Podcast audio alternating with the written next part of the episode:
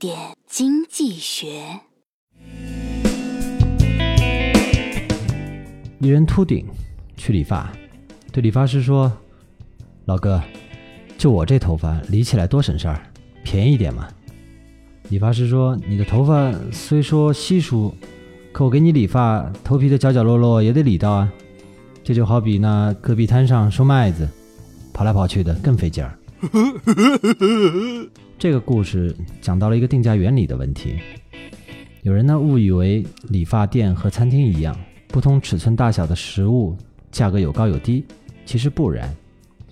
就食物而言，五十元的大份和五十元的小份，你选哪个？大多数人会选前者，一来是因为划算，二来是因为大份的食物，即便自己吃不完，也可以与人分享。这样一来，店家的利润自然而然就会降低。因此，食物不能大小同价。但是理发就不一样了。理发是针对单独一个人的服务，并不具备分享性。理发的价格也并非单纯由头发的多少来决定，而是由综合成本决定的，包括了类似场地啊、人工啊、管理原料等等的。另外，头发长短是个人主观意识，客户和理发店也很难根据这个来确定价格区间。